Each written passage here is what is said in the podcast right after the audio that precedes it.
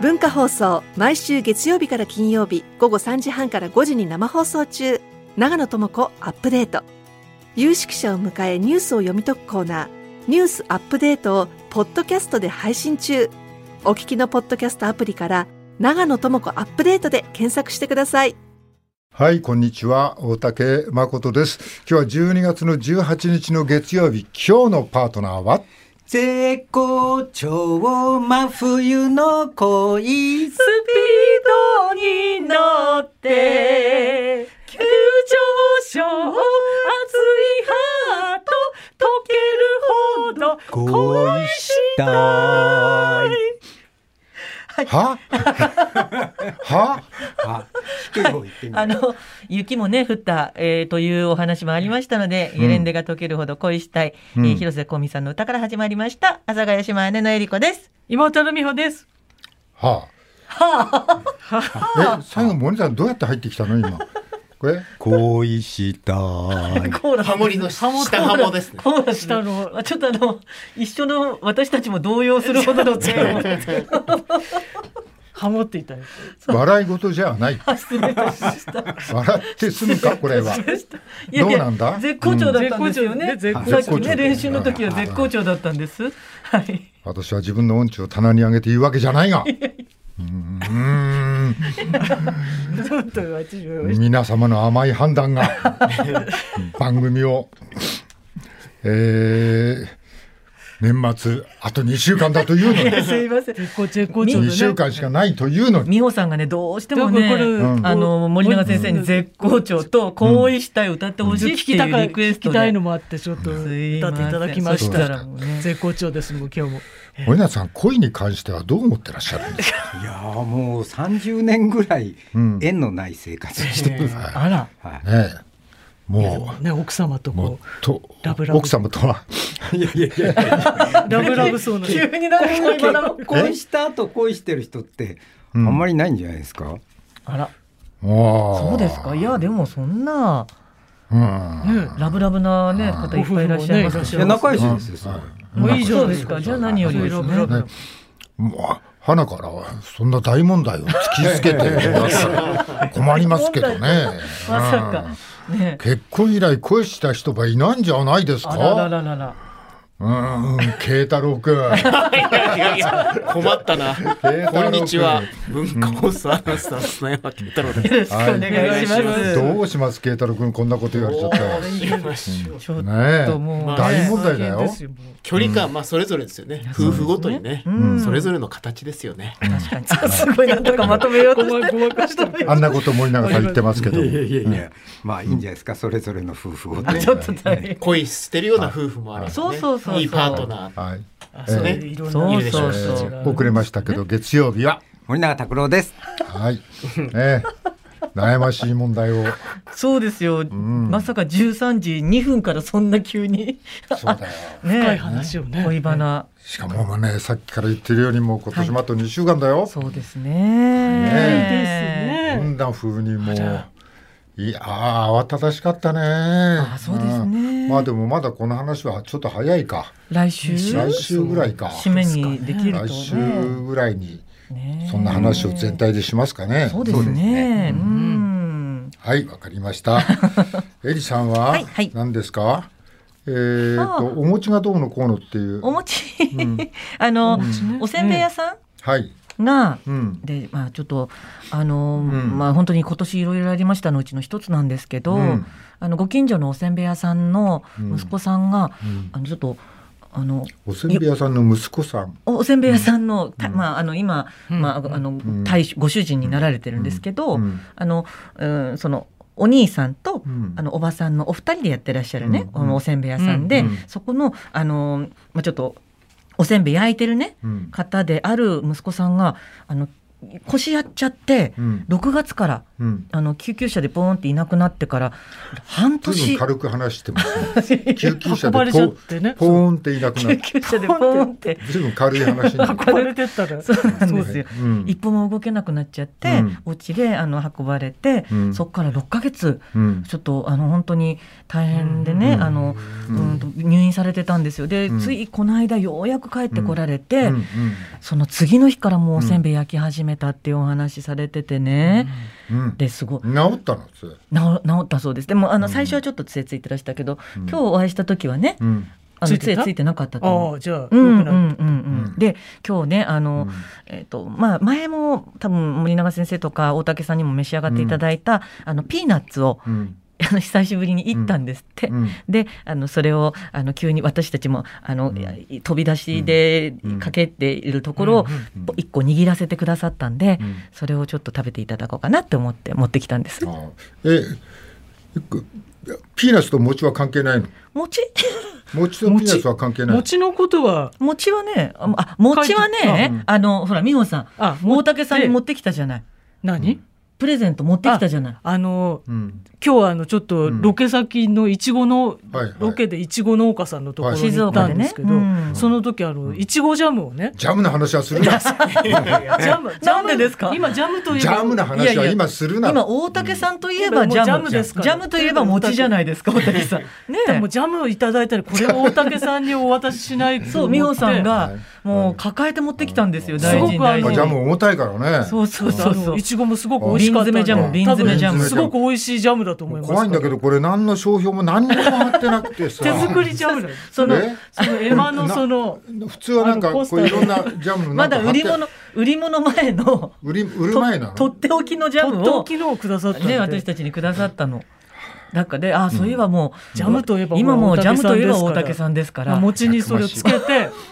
食べていただきたいなと思ってね先週の金曜日もジねャムをね話題に出てたんですよ餅ねに。つけて食うって話をあはいはいちょっとしただけなんですよ、はい。すごい広がり方していやね先週もだ大いぶ盛り上がありでしたよのねジャムに餅はないだろうっていえうえ圧倒的に圧倒的に圧倒的にいや、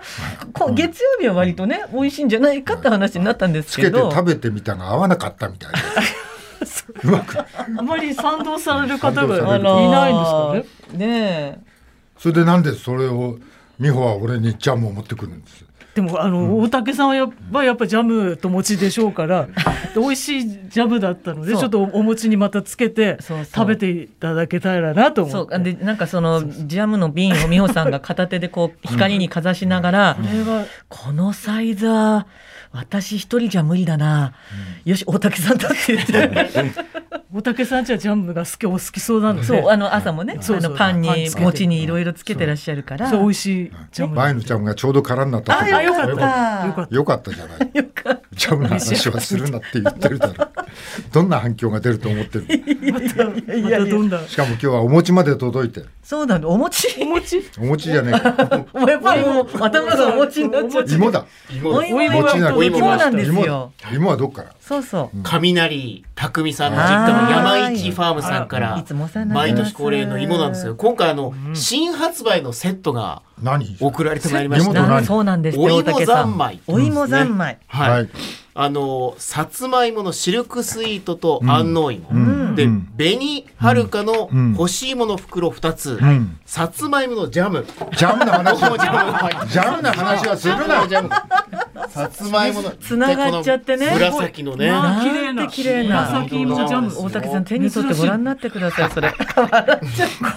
なんでこれ紫色じゃねえか紫芋ですから紫芋で作ったジャムすごいですね、珍しいですよはいねねそうです珍しい綺麗ないでなすおよ色ですよね森谷さん食べたいどうぞ大竹さん両方食べない大お竹さ餅んのにはこれ合うでいしやょ。もう芋はそう届くわだねさつまいもジャムは欲しい欲しいもかそうもう届くわジャムは届くわいいじゃないですか。もうあのありがたいんですが、はいあのこんなに広がってえま私のうちはささささやかに ジャムつけて食いますよ私のうちささはやかに静かに静かにちゃう静かにでこはいのお芋三昧なんですけど、5名の方リスナープレゼントおも芋ございます。はいまあお芋と、まあ干し芋とさつまいものジャムのセットですね。えーこのお芋三昧5名の方にプレゼントします。ご希望の方はメールかファックスでご応募ください。メールはゴールデンアットマーク JOQR.net、GOLDN アットマーク JOQR.net、ファックスは0354031151、山一ファームプレゼント希望など、懸命に書いてお送りください。はいはい。当選者、今日のエンディングで発表します。あら、はい。ジャムの話終わります。終わりジャムじゃない、ジャムじゃない。終了。はいあ。でも紅さっき紅はるかの星もちょっと味見させていただいたら、うんすごいしっとり甘くていや最柔後まらでかやかっっぱたりですよあの美味しかあ、っこれ種類違うんだ。たそうなんかいろんな種類があっておお口の中に本当に甘みがねずーっと残るぐらいの糖も度っ。ちうりんトーストに乗せてもいいくらい。本当に星も新しい食べ方ですね前でも前のスタイルはあの箱にボコッと干し芋がドンとそのままはい入ってましたけど、今回からもう小分けになって、お芋も小分けになってお芋三昧。 2つの種類が入っパてックたさのれで、てるね、ね食べ最高やすいですね。なるほどね。食べやすく使いやすくなっております、はい。ありがとうございます美穂さんははい最近いただき物の野菜はといスーパーのロケでもらったソーセージとベーコンを入れてスープを作ってお姉さんに一杯あげてはい次にお姉さんがスーパーロケでもらってきた手羽先といただき物の野菜を入れて煮物サムゲタン風スはーいプはい。ドライカレーを私にくれて、私は昨日ごぼうとニラと豚肉の油揚げが入った汁をお返ししましたお隣同士だとこういいう時は便利なのかなと思ったりいたしており ますう何のお便りですか。そういただき長屋だよこれあ長屋の住まいです長屋の風景長屋の風景おお煎餅屋さんからいや本当そうですねねおお野菜いただいたりしてそうそうそうそう人参とか大根とかはいじゃがいもとかね、うんうんいただいたりして、んでスーパーでね手羽先とかベーコンとかソーセージとかもらってきて、はたから見ると似たような野菜スープをそうそうだあそう行やっってたりる来とたりしてるだけ材材料が似てる同じな材料が似てるんもらだってけるどものは大体一緒もならっんて、で。はいそれをこうね、はいうんまあ一杯ずつこうあげたらちょっとね、はいどうだったあのサムゲタンとかの。美味しかったの味はサムゲタンはねちょっと味がなかったですけどね。ね本当に。サムゲタンは味がなかった手羽先手羽先やっぱしっとりしてて美味しかった、うんちょっと味付けがね、はいちょっと味なかったわ、違うの、はいあれはうん本当鶏の旨味を感じ、鶏と生姜ね。うんの旨味を感じるためのスープだから、あ薄味な薄味で、そこから足していくのを自分の好みで。まあでも最初美穂さんは味がなかったって言ってた入っよてね。いうことないわよねあ。れ塩入ってたあれ、塩入れたの入よ。れたの結構入れたのよ。あそうそうよ。美穂さんからお姉さんに言ったので、えはいソーセージとベーコンを入れて作ったスープをお姉さんに一杯あげました、これはどういう味だったのここれはでもとコンね、ソメみコンソメを入れたんだと思いますいやだからそうそれ美穂に聞いてるんだ 美穂に聞いてるんだお姉さんおに姉聞いさてんどうるだっおた姉さんあれちゃんどういうと味だった作ったでしょうんあれ、それはね、うんあの、ソーセージとうんベーコンの味がして美味しかったんですけど、うんうんえっとね、あの、この前もらったあの、ごぼうとね、うんうんニラの、なんうんか油揚げのあうのんお味噌汁は、不思議な味だったね、あごれ。ぼうとニラと豚肉とそう油揚げの入った汁をおかお前らずっと汁がいっ ぱい入ってる汁だらけ寒いでんだよねああこっちはダメだったなんかね、あの、あれちゃんと野菜の旨味みたいの栄養おいっぱいあったでしょ前に聞いてないって言ってるお前には聞いてないお姉さんに聞いてる野菜の旨味がちょっと、なんていうか出てない感じがしたね。うまみ出てたでしょあ、ごぼうとかってほ炒めら、てもちゃごんとごぼうとかって普通豚汁とか入れると結構ぐっと旨味が出るじゃない、あれなんか、旨味あんまりちょっとなかったんだけど、ああ、そう。で、今度、美穂に行くけど、お姉さんのやつはどう、なんだっけドライカレーはねあのガリガリしてたあの硬く てガリガリガリガリガリして芋も硬くてガリガリしてて芋はそんなに火を通した火ら、通さないんだと思食って感がやっぱりなくなるからと思っいやて、なんかガリガリしてたそうなのよ。だからまだ、まだちちゃょんっとと、硬いなと思ってたちょっと表現として、ドライカレーがガリガリして る。これはかなり、あれだよ。かなりあれだよ。パサつき 感がね、出てますよお茶ね。がそんなに火通さなかったカの。レ煮ーってあんまり失敗する人って多くいないないよね。込まないやつだったんです。煮込まないやつ。ドライカレードライカレーだから。いやド ライカレーにしても、でもそんなには失敗しないよね。ガリガリ君にはならない ガリガリ君じゃないんですよガ。リガリ君だったよちょっけと割と美穂さんがお野菜大ぶりが好きだからちょっと大きめに切ったんです私はもうちょっとちっちゃく切るんだけどためを持ったのよ私の私のために大きく切ったそうそうそう うしたらガリガリって言われるの私ああ、そうか。ドライカレーになったら野菜がでかいんだ。そうちょそうそうっと大きめに切られてあたんでーちょっと大きくしちゃったんですよねそれでガリガリ君になっちゃったガリガリ君にはなガリりまガリすガリガリしてましたああ、いね。やでもそう、うんでまも,、ああまあでもねげたりもらったりしてますよ、うんまあはいそんなねに美味しかったって言ってくれたから、でも、その時はね美味しかったって言うからねお互いね美味しかったなってねええ。お互 いひどいもんよ、まあまあ本当に、ままあまああまあね。でも自分で作ったものってちょっとあげたくなったりするよね。そうですね、はいなんか一杯二杯お裾分けしてちょうどいいぐらいな感じなの、はい一人暮らしだとね、うん実に庶民的なやりとり静かに伝わっており ます年が末に週末私は昨日ですね、はいえっ、とカウルスマキのですね、はい枯葉という映画を見に行ってきたんです。ああはいはい、これがヘルシンキを舞台に中心にして、うんはいカウルスマキがね、はいあのもう映画撮んないって6年前に言ってたんですけど、えーその6年前の映画やめたって言ってからねあっという間に今度の「枯葉」っていうのをね、撮りましてね、えーこれがまたヘルシンキの街で、えーまあ、ヘルシンキってフィンランドのはいヘルシンキって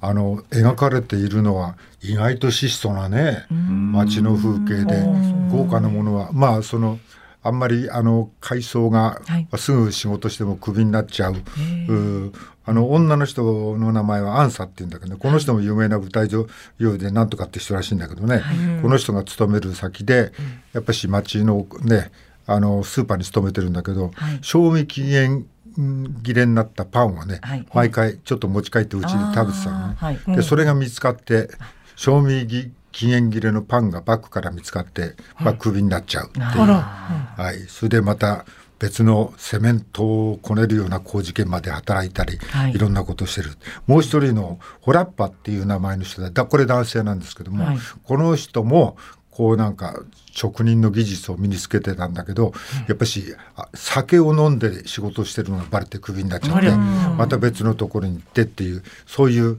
まあまあ仕事があったら行く、まあ、すぐにクビになるみたいな生活を繰り広げてる中年の男女の、はいうん話なんですけど、まあでもこうまあプロなんだろうね映画に無駄なシーンがもう一つもないっていうか。であちこちにあるいろんなもののオマージュが込められているっていう映画なんですけどね、まあ、この方はあのチャップリンの映画にも影響されたし大津安二郎にも影響されたし、ジム・ジャームッシュなんかも名優だっていうことだしそれから昔はゴダールとかそんなのが「キチガイ・ピエロ」とかそういうのが好きなんで。それのオマージュがあちこちに例えばその主人公がお酒を飲んでるバッグに違いピエロのポスターが貼ってあったりで見る人が見ると俺は全部分かんなかったんだけどそのバッグに貼ってあるポスターがみんななんかあの昔のね、はい名前のあるポスターをわざわざ選んで貼ってあって2人で一回映画を見に行くシーンがあるんですけども、その映画のシーンはジム・ジャームッシュの「あのデッド・ドント・ダイ」っていうね、デッド死んで、うん、デッドドンと死んでるけど死んでないみたいな意味か、なんかあの,、はいあのゾンゾンビっぽいやつだったかな、まあ、それをずっとはい見ててるっていうシーンが続くねもう本当に静かな映画なんですけど、はいでまあ最後はねまあいろいろあってっていう2人の恋がどうなっていくのかなっていうお話なんですけど。まあ、これはこれで静かに筋が通っててこっちはこれでいいんですけどもう一本この映画の中に出てくるラジオが出てくはいる。でラジオは常に大体、えー、とウクライナと、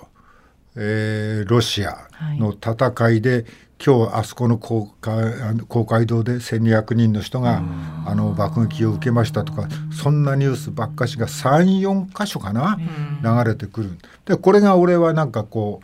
う映画では裏テーマみたいになってるんだけど、なんか見ていくうちに、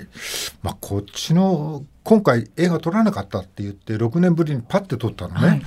でそれはやっぱしこの戦争が、まあ、このカウルス巻きにも大きく影響したのかなと思って、まあ、こっちが裏裏なんだけど、まあ、見ているうちに裏俺にはね裏がねちょっと表にひっくり返ってくるような錯覚を覚えるほど、ただ画面はもう戦争のシーンなんか一つもなくて、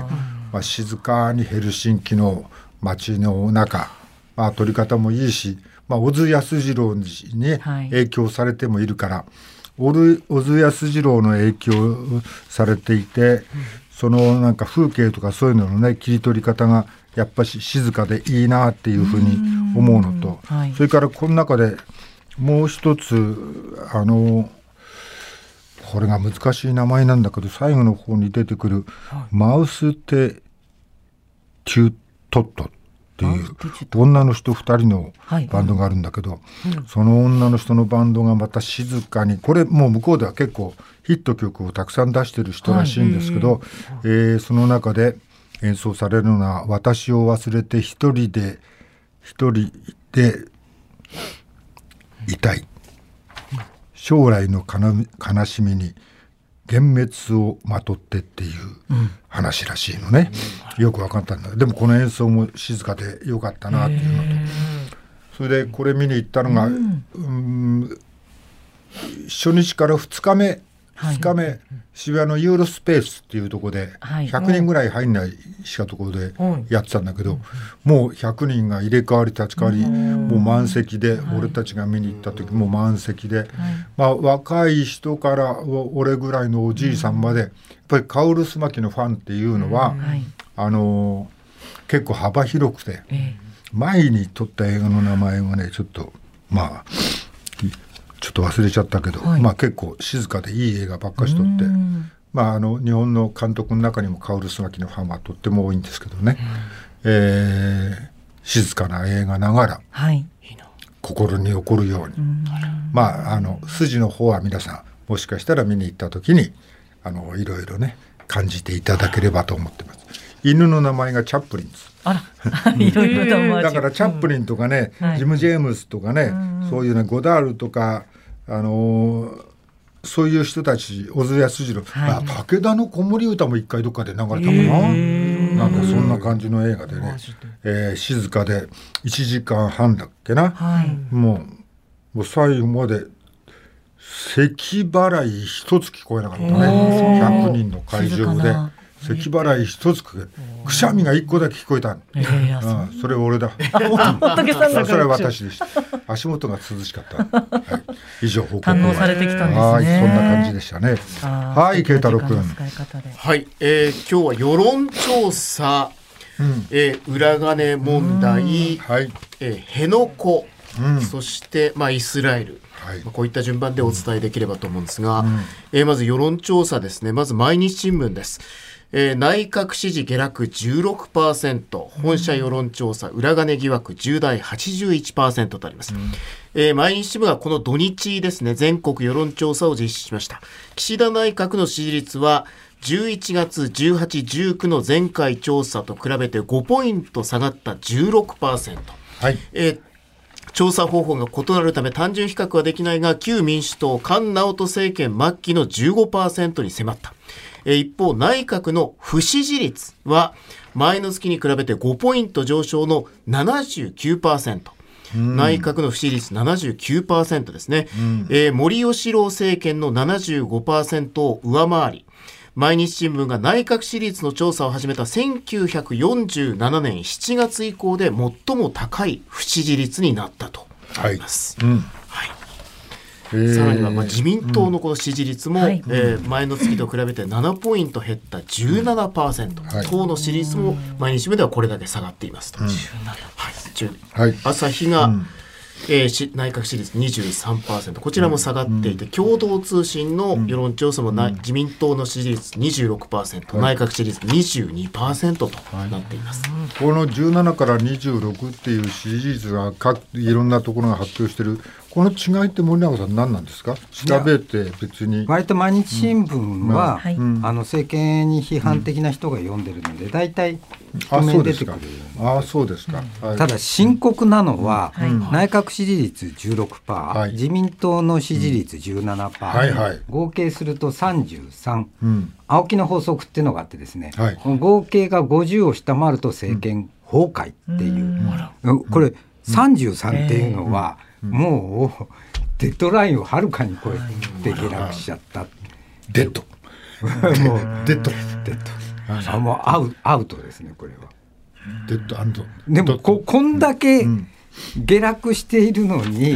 普通だったら、こう岸田卸が盛り上がるはずなのに、うん全く動きがない、不気味な状況ですデッドドントライ 死んでいるのに死んでいる。死んでるゾゾンビになっちゃったゾンビになっちゃったねはい支持率がいろいろ出ておりますまあでもまあこれは当然って言えば当然だよねこれだけ下がるっていやーまあそうもういい材料が何もないですからね、はいそうですねはい続いてはいうんえー続いてが、えーこちら裏金ですねこれ読売新聞の、まあ、オンラインですが、いえー自民党安倍派による政治資金パーティー主任の裏金化疑惑で、えー東京地検特捜部が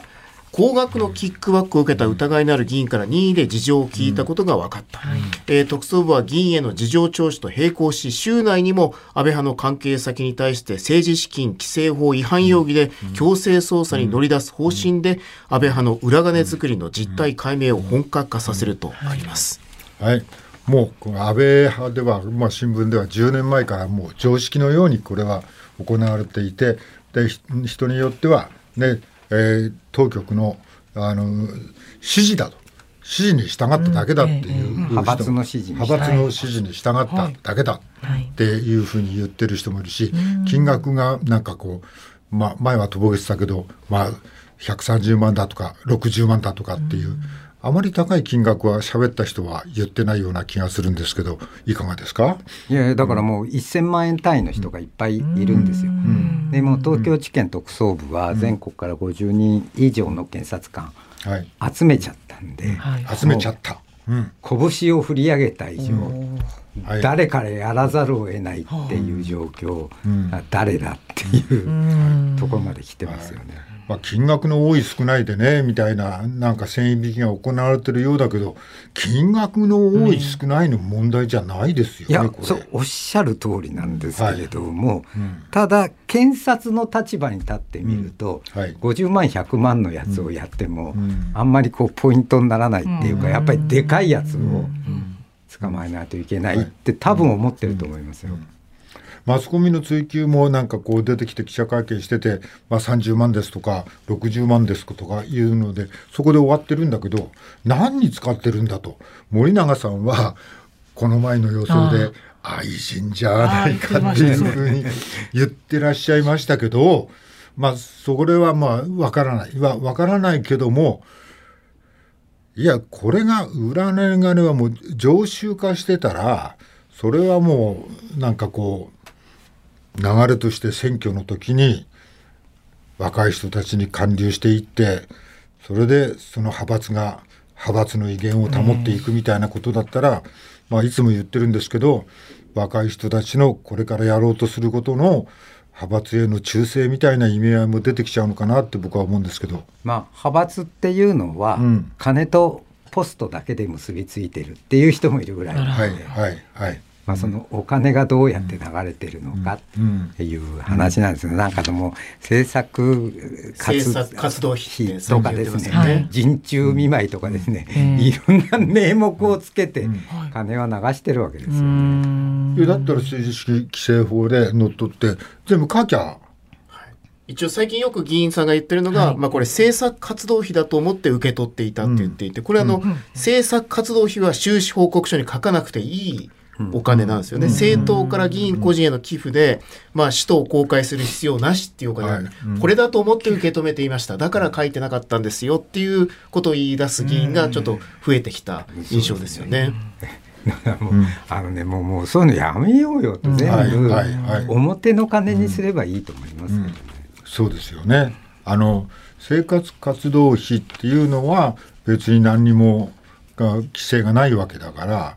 それが問題ですよねそそこうはそうそうそう両方全部書きゃいいじゃないかっていうそれだけの話でそれでこの派閥何回何回もやめようっていう動きが出てきてるんですけども相変わらず続いてますね。だから派閥に属してないと、その政務三役っていうか、まあ、特に政務官みたいな、こう登竜門のところに就任できないんですね、もう無派閥で一匹狼だと、時々こういうことがあると無派閥の人がなんとか出てきますけどね、はえーそれ以外こういうことでも起こらない限り無派閥からは出てこれない、いはい、だからやっぱりノルマがあっても派閥に入るぞっていうことになっちゃうんですよね。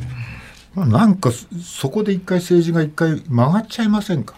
いやいやそうそうそうそうそういやいやだからもうぜ、全部領収書を出すようにすりゃいいだけの話なんですよ。はいそれはもう野党も一緒ですよ、本当に。そうですね。はい。まあ、よその国なんかじゃね、もうちゃんとやってる国もん結構あるのにね、は日本だけが、まあ、政治家のあの給料も世界で3番目に高くて、その上にいろんなものをもらってると、全部足したら世界一っていう話もあるくらいですからね。そうだから文書通信交通滞在費、あんなのも全部出せよって、だからサラリーマンだってみんな出してんだからさ、はいねまあ、こっちはね、その上に10月からインボイスですからね、たまったもんじゃないですよ。もう地獄見ましたようちなんてもう税理士から連絡があって、はいあもうインボイスの請求書を取らないと、もやさん経費で落とせなくなりますよとかって言われるからもう電話したら「いやうち出してないんです」とかって「あおね前多いんでとすよね前な」みたいな。そうなんだよね。これでだから庶民はだからえーインボイス出してるとこと出してないとこの差が、あのーあの町では起こってるみたいですね。えーだからその手間が大変なんですよなるほど今がはい。えーっと慶太郎君次ちょっと時間ないから、はい辺野古の方に行けますかね。辺野古行きましょう。はいはいまあ、辺野古がですね、2018年12月14日に、まあ、土砂投入が始まって5年経ったということで、まあ、朝日新聞が一面他で、まあ、いろいろ書いてるんですが、んまあ、この中で、あのまあ、アメリカ側も、まあ、懐疑的意見、軍事的有用性ないんじゃないか、まあ、滑走路が普天間に比べて辺野古は短いと、まあ、軍事的にはまあ大きなマイナスだという、まあ、アメリカ軍の幹部の声も載っていて、えーそして24面に専門家の見方ということで、まあ、アメリカのまず専門家の方ですね、えー辺野古の代替施設の現行計画は現在のアメリカ軍の戦略構想に合わず時代遅れと言わざるを得ないと、まあ、アメリカ軍はこう幅広い拠点にまあ分散させるっていう戦略に切り替えているのに、まあ、ここ一箇所に集めるっていうのは今もう戦略に合ってないんだと、えーさらにはいろいろこう滑走路が短かったりとか、あと本当にこう工事が軟弱地盤のため完成するのか、こういう不明な点が多く、まあ誰もが自信を持てないんじゃないか。そしてこの辺野古施設の工事は問題解決にはつながらず、皮肉なことに普天間を使い続けることが目的のようだと。まあ、結果的に辺野古の工事が終わらないんでずっとまあ普天間を使い続けられるっていうなんかこういう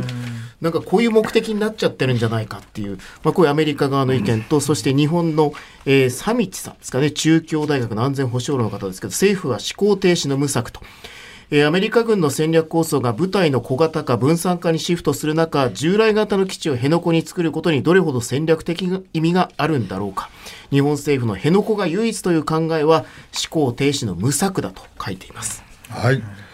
もうこう日本政府のやってることは、もう辺野古作るの一本、これこれはもう無策じゃないかって、あのいいなんかはい評論家、中京大学中京大学の方がおっしゃってますけど、森永さんいかがですか。いやいやだからもうもう一こう V 字型になってていいはい一本は作っちゃったわけですよ、はいはい。ここでやめようっていうのが私は現時点では一番いい対策だと思いますけどね。はい、辺野古が長引けば長引くほど普天間をずーっと使うっていう話ですよね。辺野古の工事がいつ終わるのか今のところわからないといやだから一本だけだったら終わるんです終よわるんだけ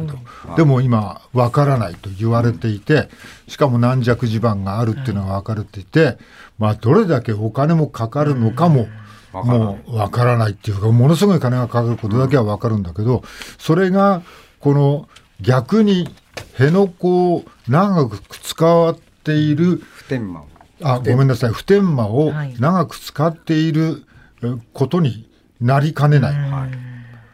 もうもうもう一度リセットしてよく考えた方がいいと思いますね。もう一つ重ねて言えば、まあ、沖縄ばっかしに基地がこれだけできていいのかと、もう分散型に基地はしていかなければ、一箇所に集中すれば、もし攻撃にあったときに、全部やられてしまう。それだったら分散するのが当たり前だけど、何が何でも辺野古と、方針を変えないで今日まで来てると。ね、沖縄県とも揉めたまんま今日まで来てますね。問題はどうなるんでしょう。さあ、今日も始めましょう。